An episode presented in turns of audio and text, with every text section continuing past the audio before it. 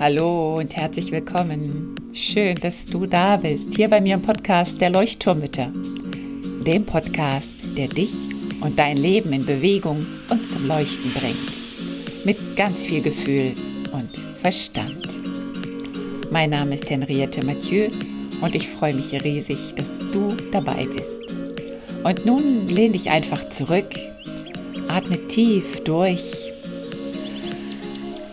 Ah und entspann dich.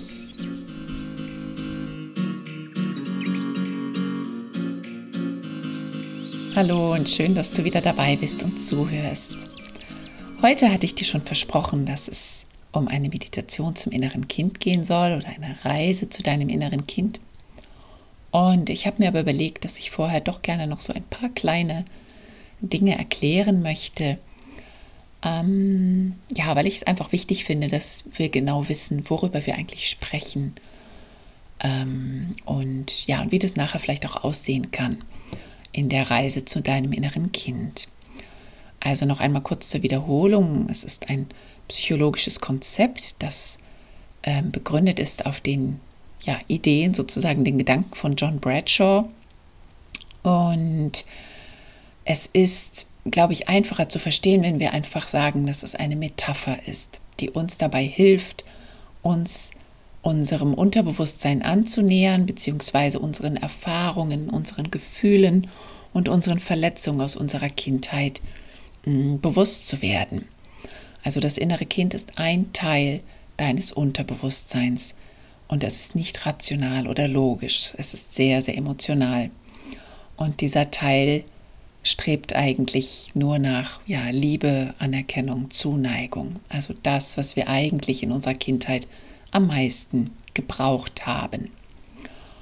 Und das heißt, in diesem inneren Kind-Konzept, also in dieser Metapher, sind sozusagen alle Erinnerungen und Erfahrungen, alle intensiven Gefühle, auch positive Gefühle und unangenehme Gefühle ähm, sozusagen vereint.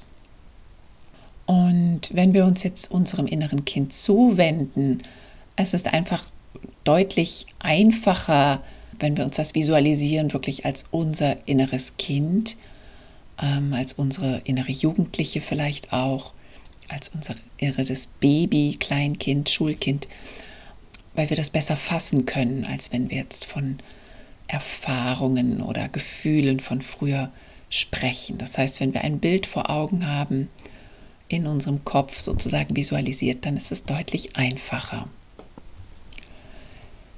Ja, wie sieht die Übung gleich aus? Also, es ist sehr, sehr individuell und sehr subjektiv, was du vielleicht nachher siehst und was auch nicht. Ob es schnell geht, ob es nicht schnell geht, ob du vielleicht gar nichts siehst. Es gibt kein richtig und kein falsch, also mach dir keine Sorgen. Wenn es für dich das erste Mal sein sollte, dann Geh da einfach ganz entspannt und unbedarft dran, so wie ein kleines Kind rangehen würde. Ganz neugierig. Mal schauen, was passiert. Mal schauen, was ich sehe oder auch nicht. Die Vorstellung nachher, ich leite dich auf einer kleinen Reise hin, behutsam hin. Hm, die Vorstellung ist nachher, dass du ja dich selbst in jüngeren Jahren siehst. In welchem Alter du dich nachher siehst, das lass wirklich einfach deinem Unterbewusstsein, überlass deinem Unterbewusstsein. Das kann wirklich ein Baby sein, das kann ein Kleinkind sein, ein Schulkind sein, das kann auch eine Jugendliche sein. Bei mir ist es ganz, ganz oft eine Jugendliche von 13, 14 Jahren. Denn das war eine besonders herausfordernde Phase in meinem Leben. Und wenn ich so eine Reise zu meinem inneren Kind mache, dann bin ich ganz oft wieder bei dieser Jugendlichen.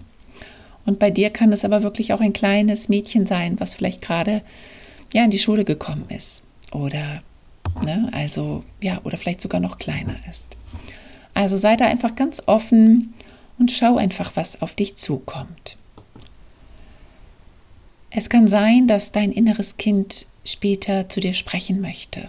Es kann aber auch sein, dass es einfach nur schaut. Es ist alles okay. Es ist alles so gut, wie es ist. Also mach dir überhaupt keine Sorgen und auch keine Vorstellung, wie ich gerade eben schon gesagt habe. Sei einfach offen, sei geduldig und ähm, das Einzige, was ich dir so als Tipp mitgeben würde, nimm es einfach ernst und lass dich drauf ein. Also mach es wirklich in einem Moment, in dem du total bereit dazu bist. Weil wenn du das so zwischen Tür und Angel machst, ach, ich mache jetzt mal eben eine schnelle Reise zu meinem inneren Kind, dann wird das vermutlich nichts. Ich mache es ganz gerne abends im Bett, in Ruhe oder wenn ich wirklich weiß, ich habe jetzt wirklich eine ganze Stunde Zeit, niemand zu Hause, ähm, ich lege mich auf mein Bett mit Kopfhörern und dann lasse ich mich drauf ein, dann funktioniert es wirklich am besten.